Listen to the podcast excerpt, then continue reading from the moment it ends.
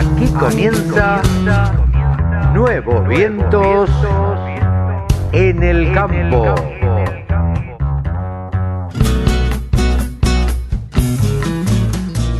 Hola, hola, hola, ¿cómo les va? Buenos días, buenas tardes, buenas noches. Aquí estamos en una edición más de Nuevos Vientos en el Campo por la radio del campo. ¿Qué tal? ¿Cómo le va? ¿Cómo anda, señora? ¿Cómo anda, señor? Aquí estamos acompañándolos como hacemos todos los sábados a las 10 de la mañana y todos los domingos a la 1 de la tarde. Una edición más de Nuevos Vientos en el Campo donde, bueno, hoy tendremos la palabra de Carlos Achetoni en relación con el 12 aniversario del rechazo a la 125. Eh, vamos a, a escuchar la reflexión que tiene Carlos Achetoni y qué es lo que piensa él. Charlaremos también con Mónica Ortolani, nuestra coach de cabecera. Saben ustedes, Mónica es una amiga de la radio del campo, eh, así que charlaremos un rato con ella desde Junín, eh, con Mónica Ortolani, titular de tonicaonline.com.ar. Tendremos la visión también de eh, la protección de cultivos y demás de Mauro, Mauro Edalián eh, de Helm, de la empresa Helm, que hace unos años está radicada en la Argentina. Le preguntaremos a él cuál es su visión y cómo están trabajando aquí en nuestro país. También otra empresa, eh, UPL, Rafael Olivela, va a charlar con nosotros y nos va a contar todo acerca del maní, eh, de la producción del maní. Y también charlaremos con otra señora que se dedica a la literatura y que integra mujeres rurales argentinas como es Dolores Allende. Eh, vamos a conocer un poco su historia, su vida y su obra, su literatura.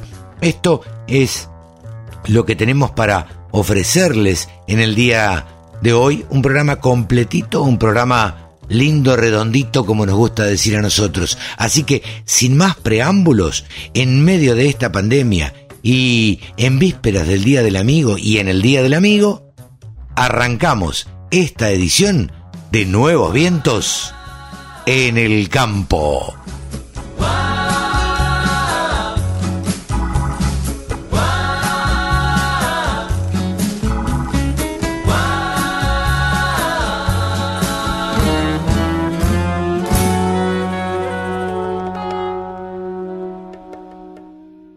Hace 12 años, el 17 de julio del 2008, se cerraba el conflicto por la 125.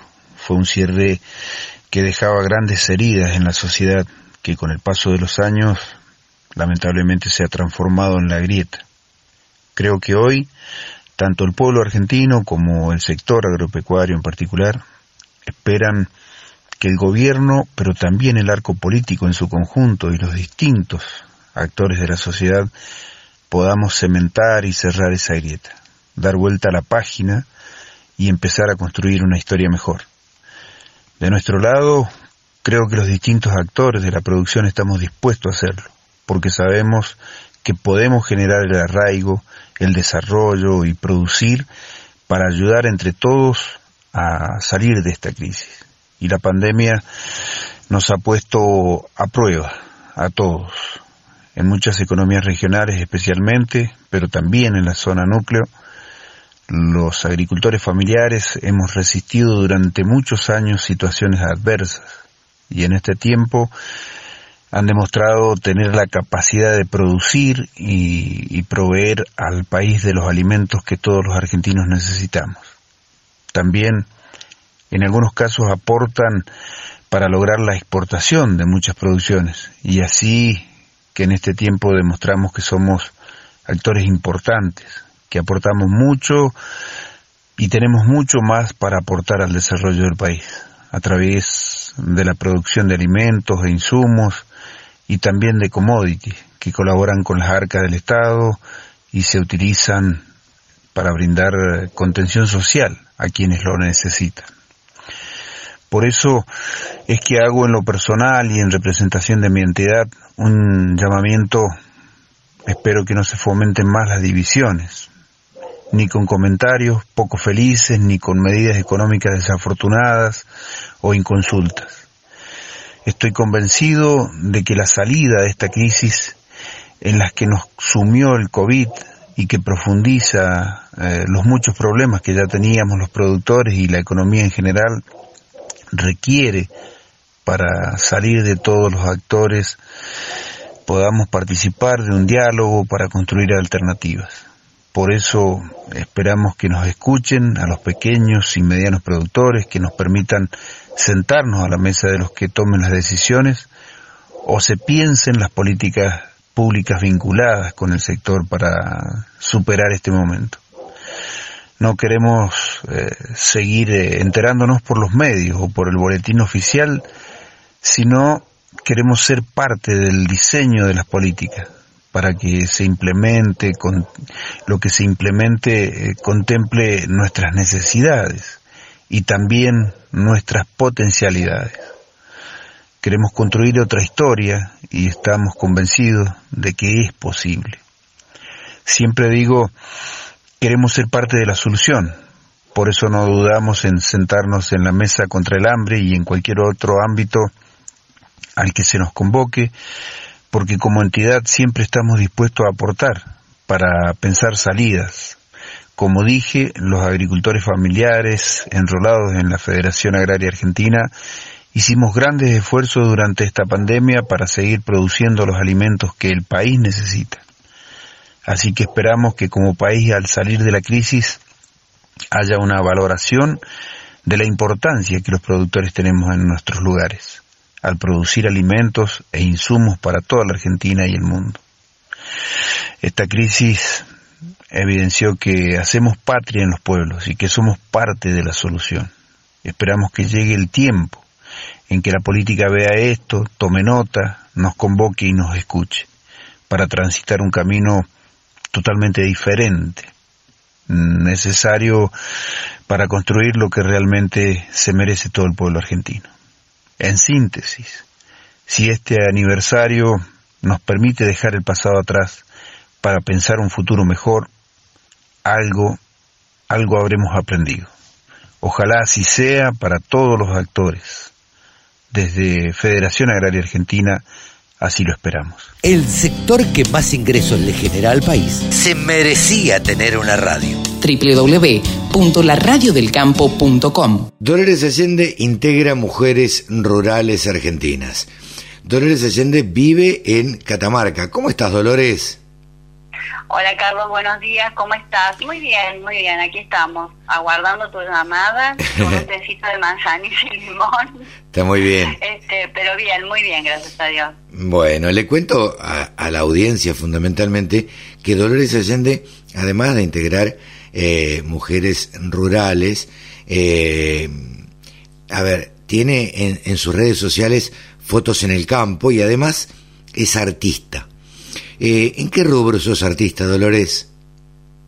Mira, yo en el rubro de la literatura. Ajá. Soy, sí, escribo. Bien. ¿Y contanos qué escribís? Mira, en, realidad escribo de todo un poco. Empecé este, con mi primer libro. Pues yo empecé a escribir, te cuento un poquito así a, a, este, en general lo que hago. mira, yo empecé desde, desde el 2004 a publicar yo siempre escribí desde mi adolescencia, pero bueno, en el 2004 empecé a publicar, me empecé a presentar a concursos literarios este, nacionales, internacionales, bueno. Eh, y en el 2012 eh, sale a la luz mi primer libro que se llama Cartas para el Alma, que es un libro de narrativa breve. Ajá. Bueno, después en el 2015 lanzo el otro libro que se llama Corazón de Luna, que es un libro de frases este, y, prosa poética.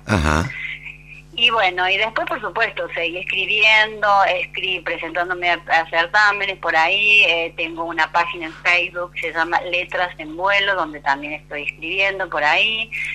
Y bueno, y acabo de terminar una novela, o sea, por eso te digo que me incursioné en todos los géneros prácticamente. Bien. Y la novela se llama Latidos en la Huella, Ya está por dar a luz muy pronto. Lo que pasa es que este tema de la pandemia nos atrasó todo. Sí, claro, claro. Así que sí, así que apenas se vuelva a reprogramar este todo, bueno, ahí la estaríamos presentando. ¿Escribís Era- referido a- al campo?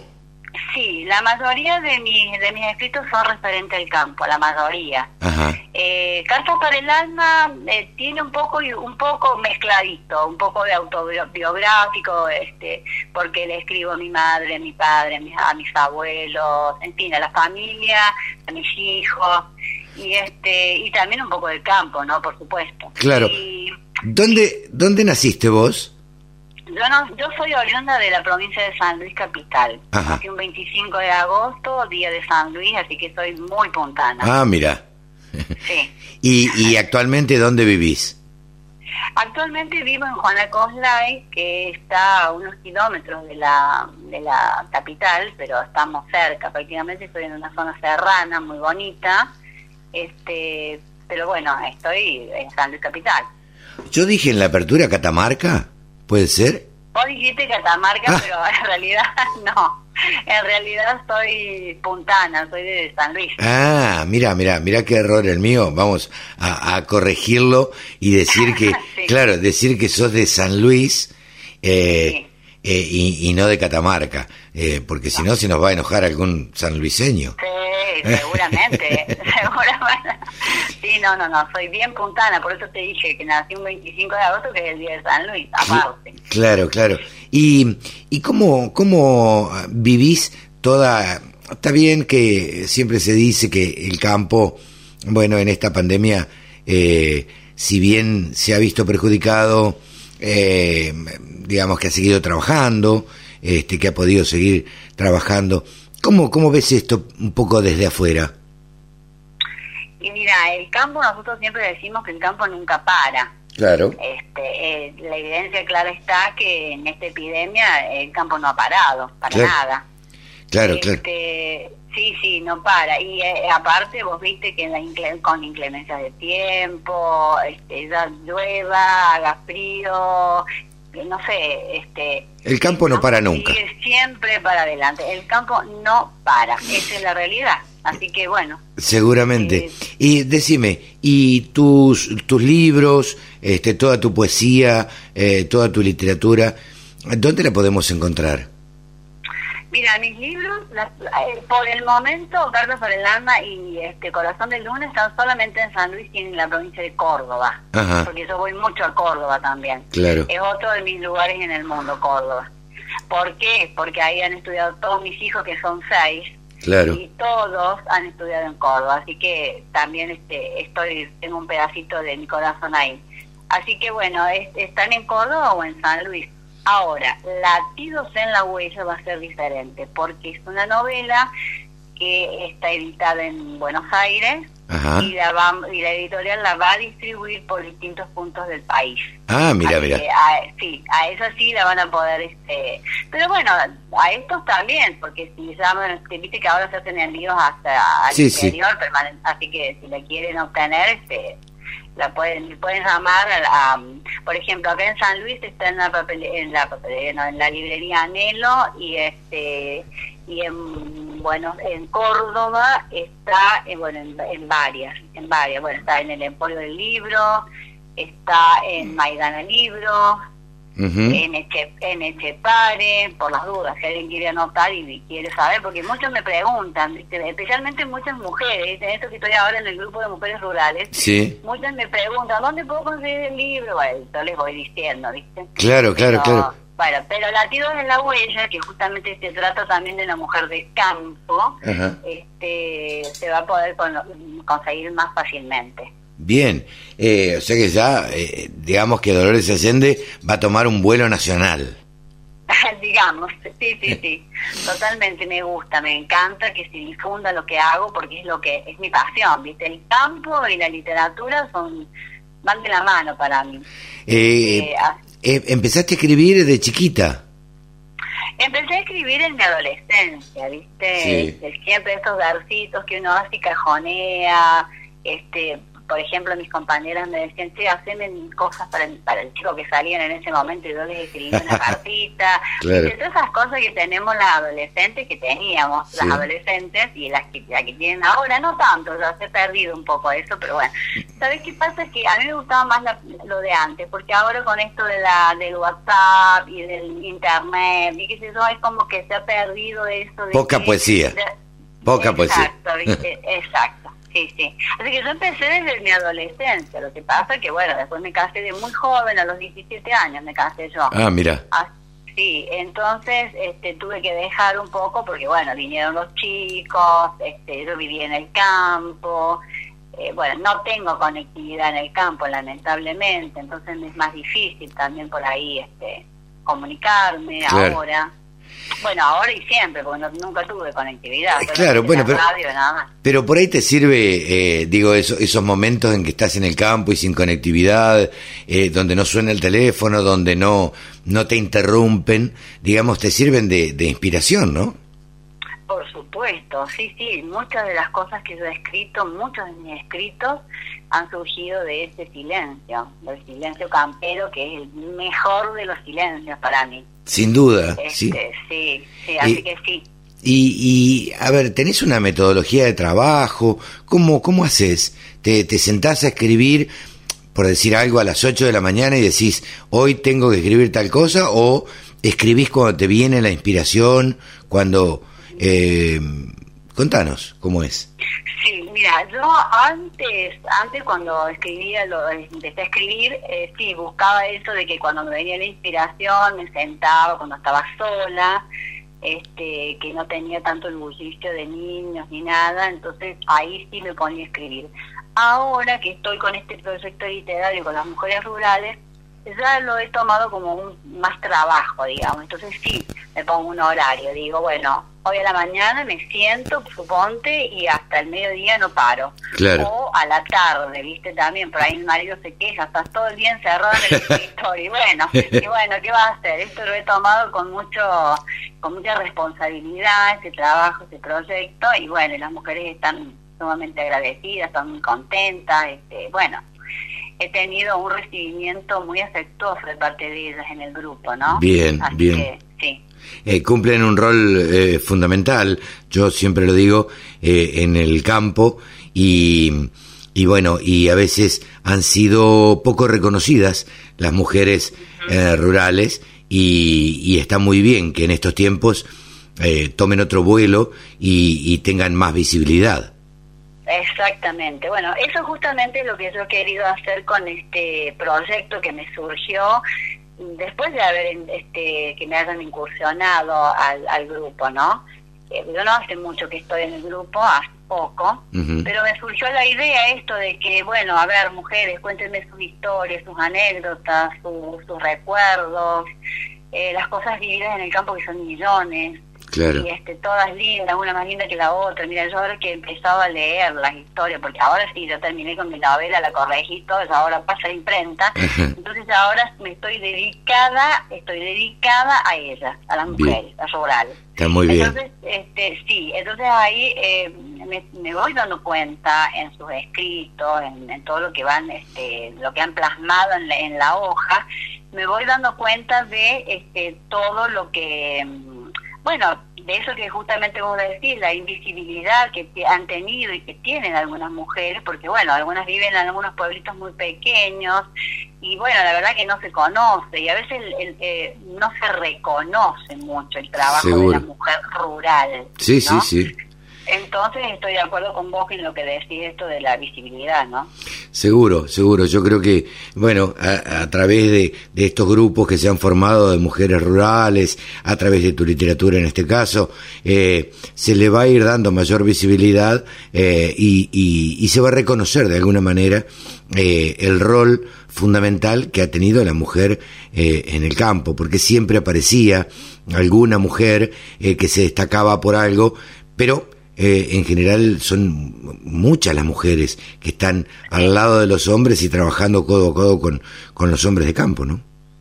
Sí, sí. Aparte te diría que la mujer es un pilar fundamental para el hombre en el campo. Absolutamente, absolutamente. Sí, sí, es un pilar fundamental porque, bueno, hay, algunas mujeres que lamentablemente, por lo que yo leo, se han quedado solas también por, distintas cosas que pasan en la vida. Y bueno, y han tenido que salir a afrontar esto de salir a trabajar y de, bueno, y empezar de, de nuevo y, bueno, pero eh, eso es lo que tenemos las mujeres, ¿no? Que siempre vamos para adelante, nunca bajamos los brazos y, creo que en ese, en ese ámbito también eh, ayudamos bastante a los hombres, ¿no? Porque a veces los hombres un poco que decaen por ahí, por alguna cosa y está para eso la mujer, para ayudar, para hacer de palanca, digamos, ¿no? Por decir de alguna manera, qué sé Dolores, te agradecemos muchísimo este contacto con la Radio del Campo. Queríamos conocerte, queríamos que nos contaras un poco eh, tu, tu, historia, tu, tu, literatura y demás.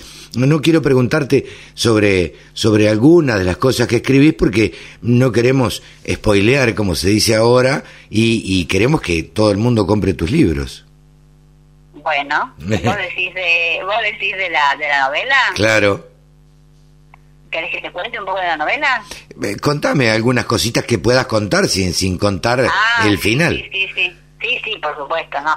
No, no, mira, eh, la novela está situada, es de una mujer este, que no era campesina, no era, era de la ciudad de Buenos Aires, que bueno, por X motivo se vino hasta el, hacia el campo, en aquel, está situada en el año 1950 la novela, este, de una mujer de esa época. ¿Por qué? Porque quise resaltar a eh, todo lo que hacía eh, la mujer en aquella época, viste que creo que era, no creo, estoy casi segura que era más sacrificado que ahora. Sí, claro. Este, sí, sí, esto de, de, bueno, por ejemplo, viajaba en tren, esta mujer viajó en tren, llegó a un, a un, a un pueblo, del pueblo este, pasó a una estancia, en la estancia tomó este tomó bastante el, el papel, el rol de la mujer rural, que tuvo que aprender muchas cosas que no sabía, hasta inclusive montar, porque tampoco lo sabía. Este, bueno, ahí se trama también una historia de amor. Mira eh, vos. Y se trama, y como siempre, viste que en los campos siempre pasa. Bueno, se trama una historia de amor y este, bueno, y ahí está un poco el, eh, todo lo de la novela, ¿no? y después ya viene el desenlace que no lo voy a decir. No. No me van a comprar la novela. No, no, no, no. Lo que a mí no me interesa es que la lean. Obviamente, obviamente, obviamente. Dolores, mil gracias por este contacto. Muy amable y. Muchas gracias a vos. Y la Radio del Campo siempre está dispuesta y siempre eh, es un micrófono abierto para eh, que las mujeres rurales ocupen un lugar. Bueno, perfecto. Sí, sí, ya cuando estemos más este, adelantadas en este proyecto de las mujeres rurales, este, ahí sí te, vamos, te vamos a contactar nuevamente para que nos ayudes a difundir un poco. Absolutamente, eh, totalmente a disposición. Te mando un saludo grande y muchísimas gracias. No, muchas gracias a vos por este llamadito y bueno, eh, muchos saludos a toda tu audiencia que debe ser muy variada y mucha también. Absolutamente, bueno, gracias. un beso grande. Bueno, un beso, hasta luego. Gracias. La mejor forma de trabajar es escuchando la radio del campo. Siempre en la radio del campo tratamos de hablar con algunas eh, o algunos responsables de empresas eh, que marcan la tendencia dentro del campo argentino.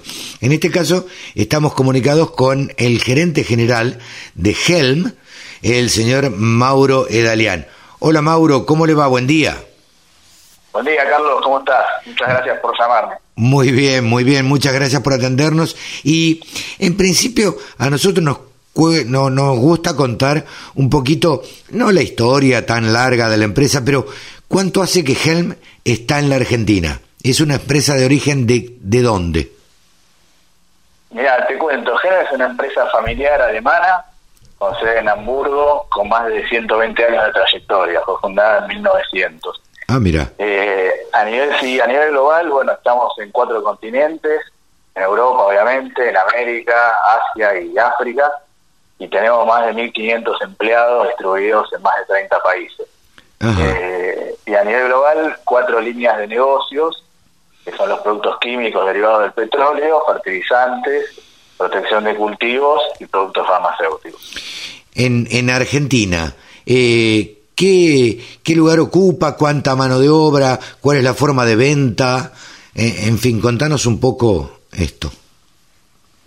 En Argentina estamos presentes hace más de 10 años, directamente con oficina y como Gelma Argentina, y otros tantos, digamos, con distribución desde Alemania a clientes argentinos. Claro. Con lo cual ya tenemos una presencia de casi 30 años en el mercado y sobre todo enfocado a los productos para el campo, ¿no? Producción de cultivos y fertilizantes y bueno, últimamente también con los negocios farmacéuticos. Ajá. Eh, Eh, digamos cla- que, que, que en Argentina eh, ya tenemos un- una huella importante. Claro, claro. Eh, y, y cómo está estructurada la empresa? Digo, a ver, ¿tienen representantes, tienen distribuidores? ¿Cómo, cómo se mueven al interior? Muy buena pregunta esa, sí, nosotros tenemos una cadena de distribución eh, de clientes estratégicos por todo el país, sobre todo en la, en la zona agrícola principal. Tenemos ocho zonas de venta con ocho representantes nuestros que gerencian esa zona. Eh, y, y bueno, tenemos una cadena de distribución de 50 distribuidores estratégicos que nos acompañan en el crecimiento eh, del negocio en Argentina. Por ejemplo, te cuento que en los últimos cuatro años duplicamos el negocio eh, y bueno, estamos con un proyecto a 2025 de volver a duplicarlo, ¿no? Entonces, Ah, mira. eh, eh, la, la Casa Central apuesta fuerte por el crecimiento de Argentina, que es uno de los mercados estratégicos a nivel global, ¿no? Claro. El sector agro en Argentina, digamos que en términos futbolísticos, si jugáramos un mundial, estaríamos en todos los mundiales en la semifinal, ¿no? Entonces, este, digamos que tanto Estados Unidos, Brasil y Argentina son los mercados estratégicos para, para la compañía. Uno de los fuertes de la compañía es eh, la protección de cultivos, ¿no es cierto? Sí, correcto. Nuestra línea de protección de cultivos, de herbicidas, fungicidas, insecticidas, es el negocio más fuerte que tenemos en Argentina. Eh, como te decía, venimos creciendo mucho y, y ahora apostando con productos con más innovación, con patente, este, dando soluciones a los productores argentinos eh, en, en el combate que tenemos contra las malezas resistentes, ¿no? Claro. Encontrar productos con distintos modos de acción que nos ayuden a ser más competitivos y, y, bueno, poder combatir eh, a las malezas, ¿no? Y después, bueno, con eh, protección para enfermedades, con fungicidas y obviamente con insecticidas. Claro, estaba mirando la página, uno trata de, de- de estudiar o, o de mirar un poco antes de, de cada nota y la verdad es que la paleta de, de productos es amplísima. Sí, nosotros eh, apostamos a eso, ¿no? A tener una paleta de productos amplia que le dé soluciones eh, a, nuestros productores eh, en la protección de sus cultivos, aumentar la productividad y bueno, en eso estamos, ¿no? Tratar de, de encontrar tecnologías y soluciones que, que mejoren la productividad del cultivo. Por ejemplo, ahora estamos con el lanzamiento de una herramienta de agricultura de precisión que se llama Skyfield, Ajá. que la lanzamos en Expo Agro este año y bueno, eh, estamos con la versión 1.0 y ahora preparando la versión 2.0 para fin de año, que basada en una constelación de satélites Sentinel, son satélites europeos que sacan fotos de la Tierra cada cinco días, o sea que cada lote tiene una foto eh, actualizada cada cinco días que va viendo la evolución del cultivo, de vitalidad eh, y con 13 capas de luz que nos pueden permitir eh, tomar decisiones, digamos, ver los mapas de biomasa y a su vez organizar los datos para poder tener distintas recomendaciones, tanto de siembra variable como de fertilización variable. Eh, Esto es eh. importante porque los productores, o sea, tienen los datos obviamente de la historia, pero Sí. te lo organiza y te lo pone con una precisión absoluta, digamos, con fotos de 5 metros por 5 metros, eh, que te ayuda mucho más a, a mejorar la productividad y el ritmo. Totalmente. Te iba a preguntar, ¿y este es un servicio que pone este programa? ¿Ustedes lo ponen al servicio de los productores? Sí, correcto. Eh, este es un, un sistema, digamos, que estamos eh, lanzando este año en Argentina. El lanzamiento fue conjunto en Alemania, Brasil y Argentina. Eh, ya lo están, digamos, probando y testeando desde hace desde la campaña pasada eh, y tenemos muy buenos resultados. Digamos que básicamente apuntamos a una mejora de productividad de un 20% con esta herramienta para poner algún número y, poder imaginarnos en qué puede resultar, ¿no? Eh, de alguna manera podemos tener ahorros en la aplicación y sobre todo, digamos, eh, potenciando las mejores zonas de cada lote con una ambientación eh, más detallada y bueno, poder tomar mejores decisiones como, como potenciar, digamos, la fertilización en las mejores zonas del lote. Este programa ustedes lo ponen a disposición de los productores que compran sus productos o, está a disposición de cualquiera. No, la idea es que esté a disposición de cualquiera, ¿no? Es una aplicación este, web y, bueno, también va a estar disponible para las tablets y celulares, donde donde sí, digamos, estamos definiendo el modelo de negocio, pero obviamente tenemos dos formas de ver esto, ¿no? Una, una forma online, como decís vos, disponible para, para todos los que quieran contratarla, y una forma offline que va a ser a través de nuestros distribuidores y nuestros asesores, digamos, eh, porque creo que eso también les puede dar eh, valor, digamos, a toda la cadena, ¿no? No solo al productor, sino también a los distribuidores y asesores. Claro. Eh, veía dentro de la eh, paleta de productos que tienen acaricidas, fungicidas, herbicidas, insecticidas y productos para tratamientos de semillas también. O sea que es muy completo, como te decía eh, hace un ratito, la paleta de productos que tienen para ofrecerle a los productores. Sí, correcto. Y dentro de, de los tratamientos de semillas, este año estamos lanzando nuestro primer tratamiento biológico Así que estamos muy contentos y entusiasmados con eso porque estamos iniciando esa carrera de, productos más sustentables, digamos, para el medio ambiente. Y, bueno, ahí, vamos a estar lanzando un tratamiento de semillas biológicos para soja y trigo, este, que es un consorcio de, trichoderma e inoculante, digamos, que, que digamos, le da, le da valor al productor con un, con un producto distinto, digamos, y ya, como te digo, de origen biológico. Claro. Bueno, desde ya estaremos atentos a, esos lanzamientos para comunicarlos a través de, la radio del campo y desde ya también eh, poner a disposición, Mauro, eh, la radio del campo como siempre, tratando de, bueno, un poco de, estar al lado de los productores, al lado de las empresas, eh, contando cuáles son las últimas novedades que tienen las empresas que fundamentalmente es eh, brindarle un servicio a los productores para que los productores sepan con qué herramientas cuentan a, la hora de tener que hacer un tratamiento de semillas o un tratamiento en el campo. Sí, cuenten con nosotros cuando quieran. A nosotros nos entusiasma mucho todo lo que es este, innovación y nuevas tecnologías que vienen para ayudar a mejorar la productividad y el rinde y ayudar al productor eh, en tomar mejores decisiones, ¿no? Y, poder colaborar con ellos. Eh, la realidad es que, toda la digitalización que hay en todos los sectores, ¿no? Recién está entrando en, nuestro negocio, en nuestro mercado, y en eso podemos ayudar nosotros bastante para, digamos, colaborar y ir este, acercando las nuevas tecnologías a nuestros productores.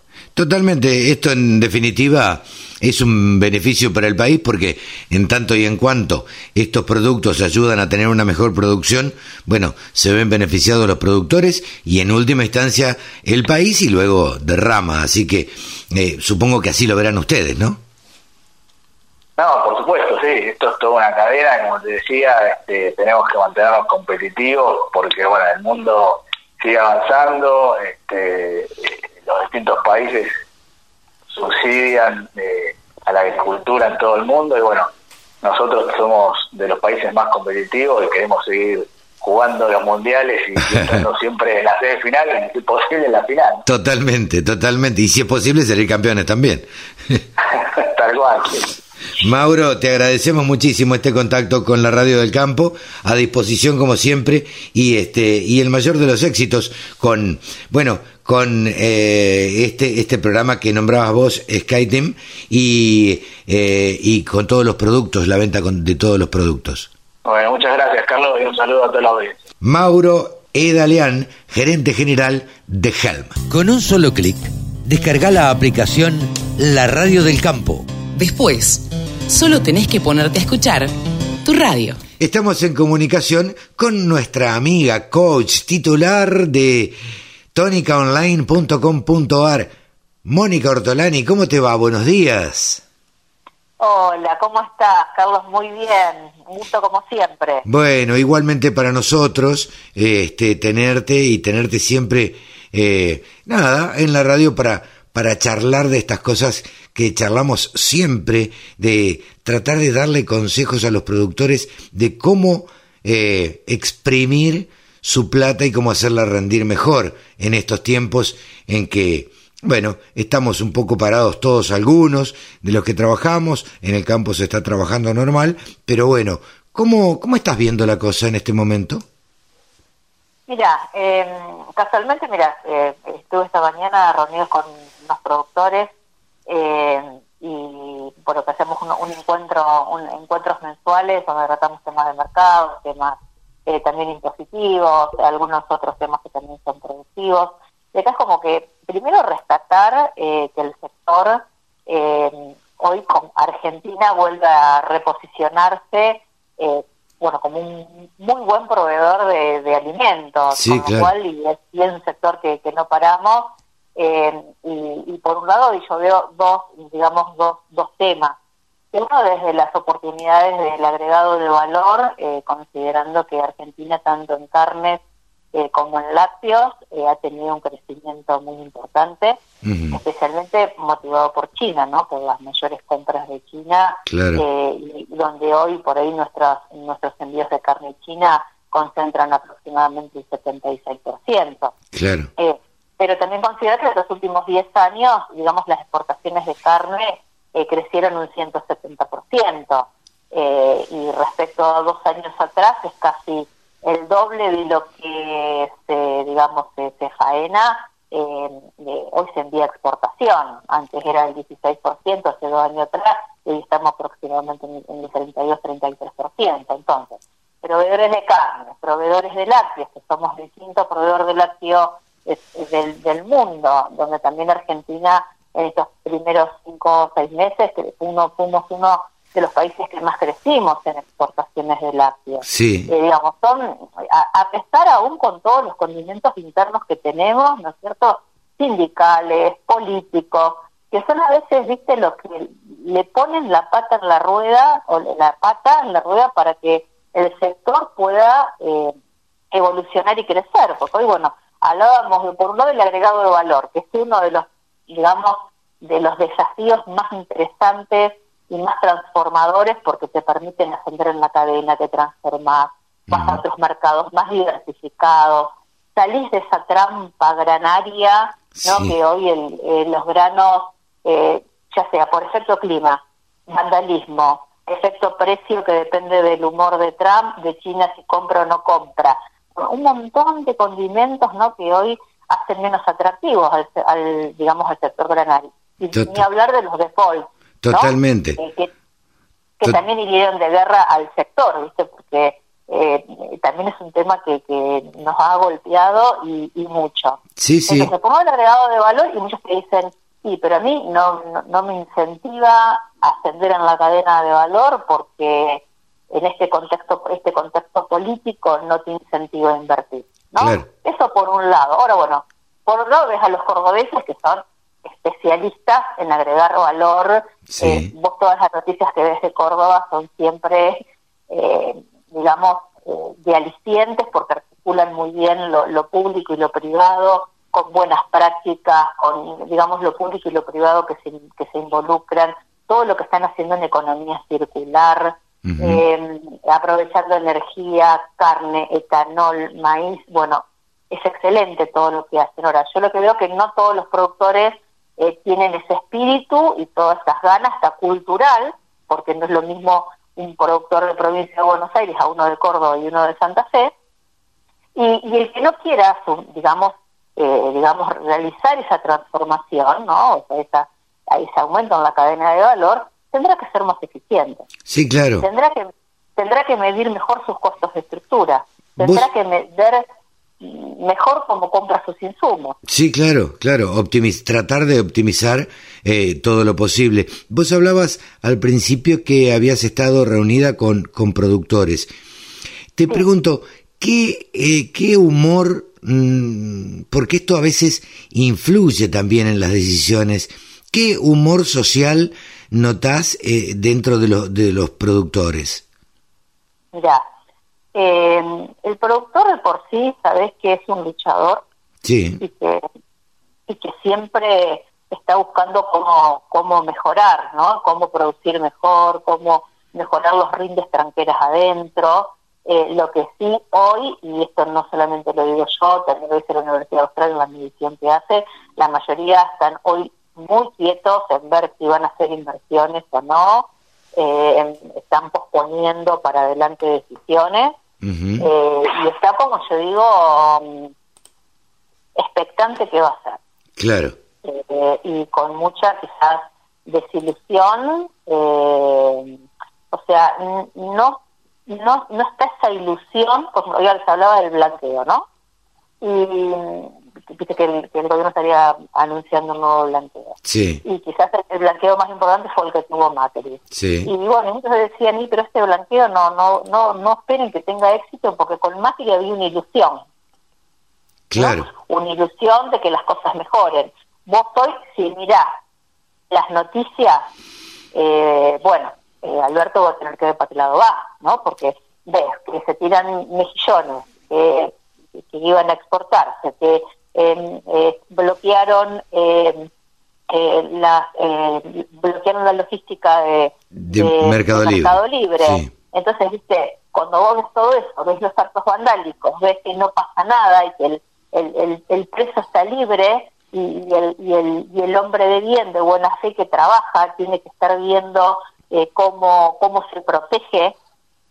Sí, Y lo y- único que hace. Entonces, viste, es como que la sensación, porque yo el productor es, es, es- no es una persona que busca la ira, busca la confrontación, eh, puede haber un ala más dura, pero en general el, el productor yo creo que hoy está viendo que está siendo más consciente que tiene que mejo- mejorar la comunicación y el poder del hoy con, con, con la política. eh, Sí. eh, y con la sociedad también, ¿eh? totalmente, Con la sociedad también. to- totalmente de la- acuerdo. Más de una vez lo, más de una vez lo hablamos. Sí. Hay más conciencia y se están dando cuenta de que tienen que invertir y se hacen buenos comunicadores.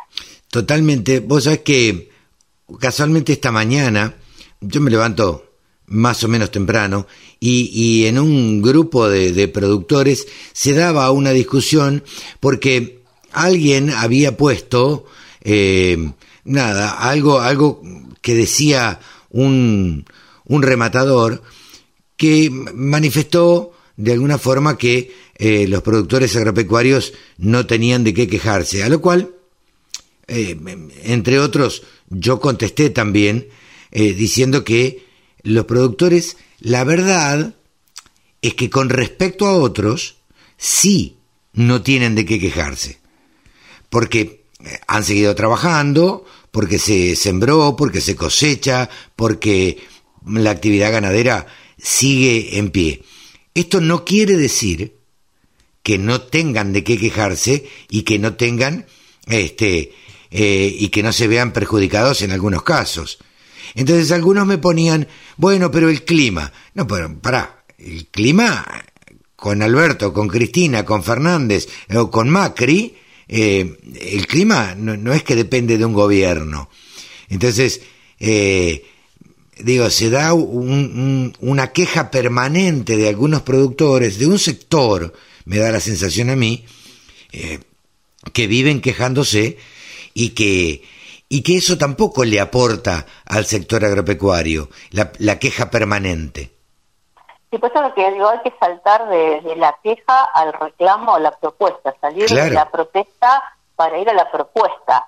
Y, y esto es lo que hay que trabajar mucho en, en- en la comunicación del campo con, con, con la sociedad. ¿eh?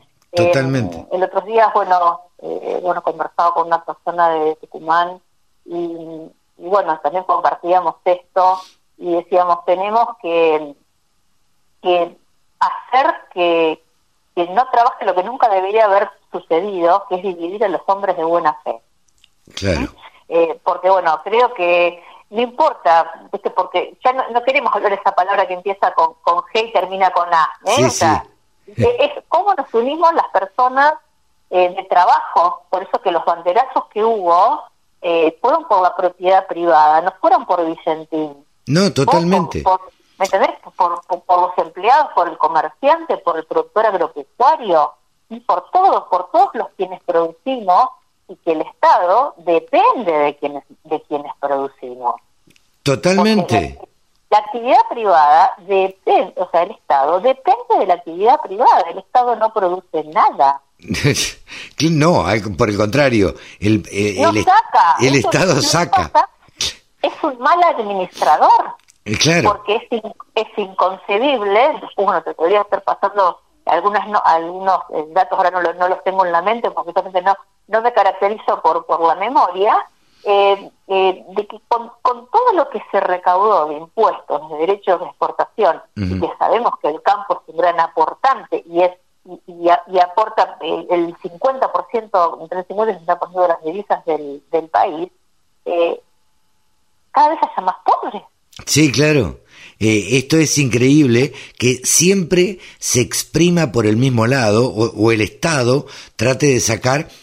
Por un lado tiene una lógica, digamos, porque si uno lo analiza, el Estado pobre o el Estado necesitado, ¿a dónde va a ir a buscar? Va a ir a buscar a donde hay y donde hay más. Y el sector más productivo es el sector eh, del campo. Entonces van a ir a buscar ahí. Ahora, siempre el campo es el que tiene que aportar y la verdad no no no pareciera ser justo por lo menos.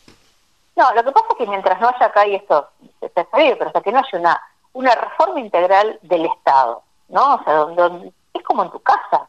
Y vos gastás más de lo que de lo que te, de lo que ingresa. Te imaginamos el Estado como una gran casa, como una única casa, ¿no? Si siempre vive gastando más de lo que ingresa, siempre, siempre, o sea, o, o tenés la maquinita o te endeudás. Otra no hay. Claro. Y vos querés seguir gastando lo mismo. Entonces, mientras no se reduzca el, déficit fiscal y mientras no se, no se hagan reformas laborales, previsionales, porque hoy también esto del agregado de valor, muchos decir, y sí, pero por, por una de las mayores cuestiones que, que a lo mejor me estoy pensando en agregar de valor es tomar gente. Sí, claro. Eh, y por otra parte... Porque hoy, vos, vos, mirás lo que están haciendo los sindicatos, o sea, yo no entiendo cómo las, los empleados no se dan cuenta que le están haciendo tal gordo el sindicalista y no se fuente de trabajo. Sí, Totalmente, y que los sindicalistas tampoco defienden el trabajo, sino los intereses personales. Pero si no se incentiva a la generación de empleo genuino, eh, es imposible que el Estado le dé trabajo a todos los empleados que le quiera dar o a toda la mano de obra desocupada. Digo, no, no, es imposible. Acá mira, no se toman decisiones de coraje eh, eh, que, permitan ir eh, reduciendo ese déficit fiscal. Tampoco se puede lograr de un día para el otro porque, bueno, la crisis social sería muy enorme, pero hay que tener un plan, un plan de, futuro y donde nos unamos, donde nos unamos. Es una expresión de deseo y ojalá, bueno, Alberto pueda recapacitar. Sí, más, allá de Alberto, esto es sistémico, ¿eh? Sí, sí, sin duda. Lo que yo dije, es, sistémico y podríamos estar hablando eh, eh horas. Sí, sin eh, duda. Por eso que, bueno, quiero quedarme con el mensaje de, eh, de, que el productor puede enfocarse en lo que sí tiene capacidad y posibilidad de acción. En los insumos, en cómo se endeuda, en cómo ser más eficiente, en cómo vincularse con otras personas para poder ascender en la cadena de valor o poder hacer siembras asociadas, o sea, dentro de lo posible, yo siempre hay dos preguntas. ¿Qué depende de mí y qué no depende de mí? Entonces hay, hay muchas oportunidades que a lo mejor mm, se nos pasan mm, de largo porque nos quedamos anestesiando mirando lo que no depende de nosotros. El clima no depende de nosotros, si China compran o no, no depende de nosotros. El humor de Trump con el que se levanta para ver si es una guerra china o no, una guerra comercial china o no, tampoco depende de nosotros. Lo que sí depende de nosotros sí es ser más organizados, tener mejores registros, mejores costos, saber cuáles son los precios que me cierran mi rentabilidad objetivo, mirar los mercados de futuro y tomar los precios que me conviene, eh, mejorar insumos, vincularme con, gente positiva. Eso sí depende de nosotros y así pues, ya que estamos en víspera del, Día del Amigo, es un gran placer eh, tener siempre tu, eh, eh, eh, tu, tu, voz y, y compartir este momento tan amigable con vos y tu audiencia, así que bueno, Yo digo que- para todos. Yo digo que el domingo vamos a festejar eh, el Día del Amigo un poco solos, eh, este, o lejos de nuestros amigos, nos acordaremos y saludaremos por WhatsApp, este, o por Zoom, o por Meet, o por todas las plataformas Por que hemos, por estas plataformas que hemos aprendido a usar de golpe, como digo Seguro. yo. Porque Seguro. si algo nos dejó o nos deja esta, esta pandemia es el haber hecho un curso en 15 o 20 días de tecnología. ¿Viste? Sí, totalmente, totalmente. Yo también estoy en ese camino, ¿viste? por dando las, las capacitaciones online, Claro. eh, que bueno, yo siempre lo mío lo hice presencial, Sí. eh, porque bueno, viste que yo combino temas, digamos, a veces seguros, pero también muchos temas emocionales, que a veces cuesta hacerlo de una manera online. Sí. Eh, pero bueno, aquí estamos y hay que hacerlo, si no desapareces y mejor dicho que perfecto y uno aprende. Totalmente. Totalmente. Te deseo un muy feliz día. Te consideramos, sabes, en la radio del campo, una amiga de la radio. Eh, y, y bueno, que pases el mejor de los días. Te agradecemos, como siempre, este contacto con la radio del campo. Y, y nos seguiremos viendo y nos seguiremos charlando eh, en tanto y en cuanto eh, todo no, no- así lo indique para analizar de alguna forma eh, esta realidad que vive el campo hoy, que esperemos que sea siempre un poco para mejor. Así, así es. También dependerá cómo cada uno lo vea, de verlo como, co- ver, verlo como una oportunidad. Y quizás todo lo que está padeciendo el, campo desde hace años eh, haya sido también la energía que, que le haya que le permitió dar saltos superadores y ser un ejemplo en el mundo de, de, de cómo realiza sus procesos, cómo siembra y cómo realiza su actividad. Así que bueno, gracias y un feliz día para, para vos, que también bueno, sos sos un, gran amigo con el cual siempre es tan grato hablar y compartir con tu audiencia. Un beso grande, Moni. Cuídate y beso. estamos hablando en cualquier momento. Gracias, abrazo. Mónica Ortolani, titular de tonicaonline.com.ar. 24 horas de programación dedicada al agro. La radio del campo. La radio, pensada para el agro. Bajate la aplicación. UPL presentó Rancona Trío, así es la comunicación que nos llega, una nueva solución para el cultivo de maní, pero estamos en comunicación con Rafael Olivela, que él nos va a contar, él está a cargo de lo que tiene que ver con el tratamiento de semillas, entre otras cosas. Hola Rafael, buen día, ¿cómo estás? Hola, buen día. Estamos estamos muy muy muy contentos. Venimos eh, con, con mucho entusiasmo, ya que en medio de este eh, de esta pandemia, de este COVID que no, nos está manteniendo un poco eh, aletargados, UPL sigue marcando el camino y sigue sigue avanzando en el en el segmento de tratamiento de semilla de maní Ajá. somos en, el, en, en cuanto al terápico de semilla de maní somos un segmento eh, eh, somos líderes en el segmento y de esta manera estamos sumando una nueva solución que se llama Rancona Trio Ajá. Ran- De- Rancona Trio es un fungicida que proporciona una proporción una protección completa y efectiva debido a la combinación de sus tres ingredientes activos Ajá. siendo siendo eh, efectivo contra el complejo de Dampinov, contra Fusarium, Aspergillus y Rhizopus. Entiendo que vos debés estar al tanto, obviamente, de todo lo que es el cultivo de maní en, en la Argentina. Eh, contanos, Rafael, eh, ¿cuánto se siembra de maní en la Argentina aproximadamente? Digo, no, no, no debe haber una cifra exacta, pero digo, ¿qué idea tienen ustedes de lo que se siembra de maní eh, en nuestro país? Bien, eh, como te decía, nosotros en, en, en cuanto a, a, a superficie, de la campaña anterior terminó con una siembra de 351 mil hectáreas. Ajá. Yo creo que en la medida en que eh, el- en, la, en la presentación nuestra participó de, de nuestro lanzamiento Sergio Morichetti como, como eh, Sergio Morichetti es jefe de UNAGRO, la, la parte de AGD que siembra maní, y Sergio hizo mención que el maní busca expandirse con la incorporación de nuevas variedades hacia lo que sería la, la zona este del país de Córdoba, yendo para yendo avanzando hacia lo que sería el límite con la provincia de Santa Fe.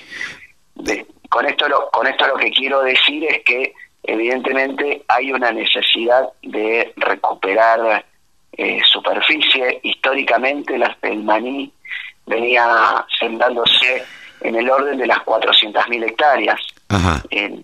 y digamos, la, la, caída que hubo eh, tuvo que ver con eh, las condiciones de, de, siembra del año pasado, de la campaña anterior, que, que bueno, eh, produjo una, una reducción en la superficie.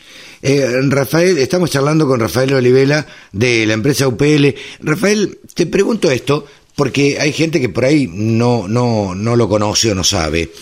Eh, la producción de maní está acotada prácticamente a la provincia de Córdoba. Esto es así. ¿Qué condiciones necesita de suelo el maní para funcionar mejor o para que sea óptimo? Bueno, el, en ese caso el maní requiere de suelos con textura es, arenosa, digamos, que, que tenga en su, en su constitución un alto porcentaje de arena, ya que el maní, como todos saben, eh, se desarrolla eh, bajo tierra. Entonces, al momento de la, de, la cosecha, del arrancado, si nosotros nos vamos al suelo donde el porcentaje de limo y arcilla es muy alto, o sea, sea suelo más, más franco limoso, empiezan a, haber inconvenientes a la hora del arrancado, donde la humedad se, se, se hacen como como bloques claro. y, y, dificulta mucho el proceso del arrancado. Por eso eh, en, en, su, en, algunas partes eh, se hacía en el norte en Salta de hecho se hace es, es una representación muy baja. También se buscó ir hacia la provincia de Chaco donde los suelos son más sueltos no tienen tanta, tanta tanto limo tanta arcilla Claro. digamos, esa es, esa es la principal limitante que tienen. Después, respecto a las temperaturas, una, eh, digamos, las siembras con suelos fríos son también eh, condicionantes, ¿no? Siempre hay que esperar una temperatura óptima de, de, siembra para que pueda eh, darse una correcta implantación del lote. Es ahí donde es ahí donde se destaca nuestro nuestro Rancona Trío, donde permite, eh, digamos, tener una, una protección muy efectiva eh, con suelos con temperaturas que no sean las indicadas y con suelos que sean extrema, eh, que, que presenten una un porcentaje de humedad más bajo de lo normal. Ajá. Vos sos gerente, Rafael, de Pronutiva. ¿Pronutiva qué es? ¿Es el programa que combina por lo que tengo entendido, las biosoluciones eh, con protección de cultivos. Eh, así es, yo soy eh, gerente de producto tanto para lo que es tratamiento de semilla y, y Pronutiva. Pronutiva es un programa exclusivo de UPL que integra el uso de protección más biosoluciones. Lo que buscamos con esto es un, es un programa que sume una sinergia y que se, se vea reflejado en, una, en, una mejora en cantidad y calidad de cosecha por, por, el, por, por mejor performance de lo que es la protección y la biosolución. Bien. En, otro, en, otra, en otra sintonía, lo que buscamos con Pernutiva va a ser ir hacia el uso de menor eh, y menores productos químicos y basándonos más en soluciones biológicas. Bien. Eh, el maní en la Argentina, eh, ¿se consume, se exporta, digamos, todo lo que se cosecha? ¿La mayoría dónde va a parar? Eh, Argentina, como, como bien vos lo dijiste, es, es uno de los principales exportadores de maní, estamos, estamos eh, casi en segundo lugar. En primer lugar estaría la India. Y, y sí, evidentemente el, el maní representa una, un producto eh, muy importante para, para Argentina, más para la provincia de Córdoba, porque es, es una, digamos, una, una provincia netamente exportadora de maní. Claro. O sea, en, digamos, lo que más se busca es exportar eh, grano que se llama de, de calidad, confitera, digamos, para consumo directo, y en menor medida se exportará aceite o pasta de maní, que ya sería eh, un, un, segmento de menor calidad. Claro. Eh, ¿cómo, ¿Cómo está funcionando el Rancona Trío? Eh, digo, ¿cómo, ¿cómo lo está adoptando lo, el productor agropecuario? ¿Cómo lo ha tomado? Bueno, nosotros el Rancona Trío lo venimos desarrollando en, en tres hace ya tres campañas, ¿no? En la campaña 2017 en la 2018 y en la 2019 estuvimos haciendo todos los trabajos relacionados con instituciones y con y, particularmente la, la, campaña la última campaña que fue la campaña 19 pudimos hacer extensión a campo con ya tratamiento con polímeros y con con preinoculado y bioestimulantes.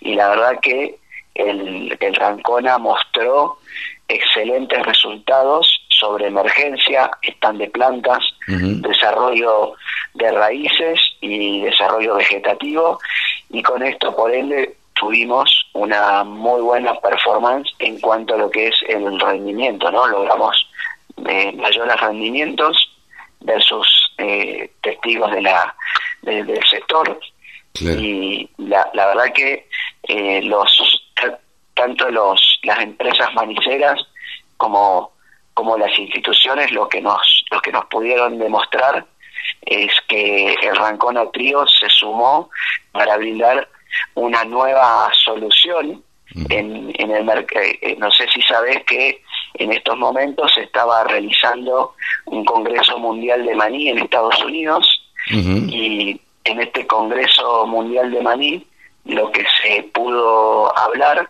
es que empezaron a haber algunas resistencias por el lado de Aspergillus a lo que son los terápicos de semilla uh -huh. y en, en, este caso Rancona Trío por ser un fungicida multisitio es una muy buena herramienta es una excelente solución para manejar el para hacer manejo de resistencia claro. ya que ya que combina tres grupos diferentes eh, sí, sí. Y, es multi, y, y, al ser multisitio trabaja sobre diferentes tipos de eh, de los hongos no trabaja o sea un, por un por un lado eh, va en el sitio de lo que son membranas celulares y faz eh, lo que es tubo germinativo por otro lado interviene en todo lo que es la síntesis de ARN mensajero digamos para todo lo que es la parte de, de mitocondria y respiración y por otro lado trabaja bloqueando la síntesis de proteína de los hongos. Entonces de esta manera,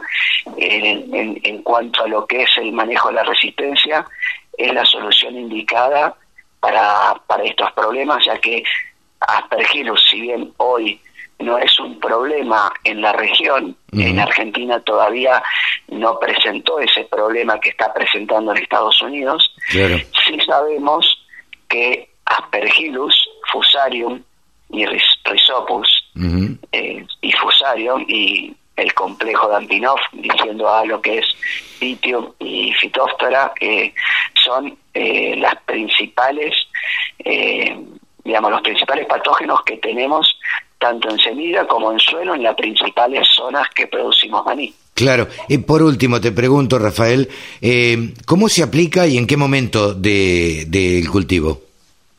Bien, el, la forma de aplicar es, es en terápico de semilla, o sea, junto con los polímeros, un preinoculado y un biocime, que sería nuestro bioestimulante. Este, este producto se aplica a razón de 400 centímetros cúbicos cada 100 kilos de semilla y lo, se, se, realiza en plantas de tratamiento profesional, como lo es el 100% de la semilla de maní que se, que se siembran, ¿no? O sea, no existe una, una siembra de maní que no tenga un fungicida, ya que por la característica de la semilla de maní que se desarrolla bajo tierra y está siempre en un ambiente húmedo, pues es propicio para tener, o sea, siempre tiene hongos, o sea, no, no, no existe una semilla de maní que no venga con una carga fúngica desde origen. Es una particularidad que, que trae la, la el, cultivo, ¿no? por eso, por eso eh, es muy importante eh, partir con una muy buena solución como lo es Ranconatrio. Rafael, te agradecemos muchísimo este contacto con la Radio del Campo y este, bueno, nos estaremos conectando un poco más adelante para ver cómo, cómo ha ido la campaña, ¿no? Bueno, muy bien, Carlos, te, te agradezco y, bueno, para todo lo que podamos seguir sumando, eh, estamos estamos eh, a disposición. Les quiero dejar, eh, ya que está, déjame que, que les pase el chivo, o sea, todo, todos los detalles de, de, lo que es UPL y el lanzamiento lo pueden encontrar en nuestra página que es www.upl y del medio ltd.com.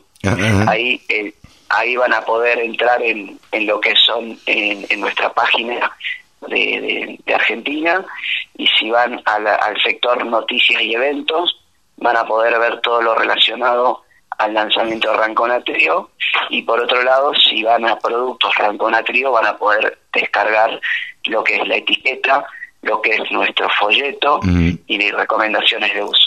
Ok, y, el sistema que tienen de comercialización supongo que será a través de distribuidores.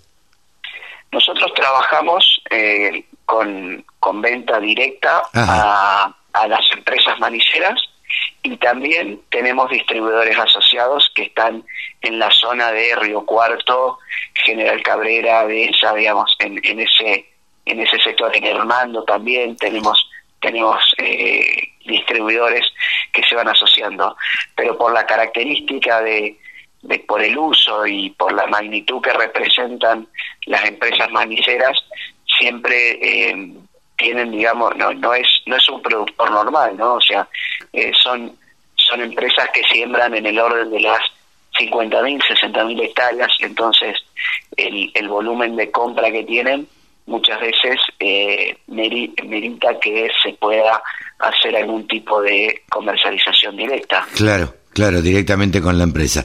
Rafael Olivela, muchísimas gracias, muy amable. ¿eh? No, eh, muchas gracias a vos, Carlos, por permitirnos eh, difundir este, este nuevo lanzamiento, este nuevo Rancona Trio, que eh, déjame que te cuente que nosotros lo largamos diciendo que algunos héroes usan una capa, otros otros Rancona Trio, ¿no? Tenemos, haciendo alusión a que tenemos tres capas de protección. Está perfecto. Rafael Olivela ha pasado aquí por los micrófonos de la Radio del Campo. Eh, lo despedimos y bueno, nos estaremos encontrando próximamente. Un gusto. Rafael Olivela de la empresa UPL. Muchas gracias.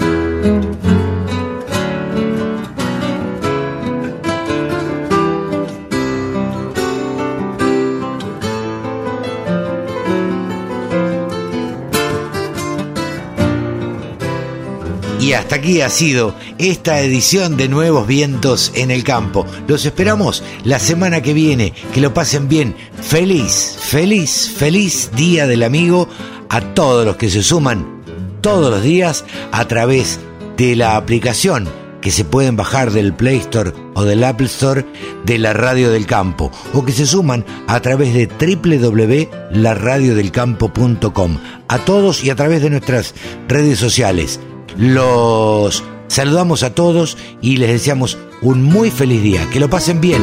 Chao.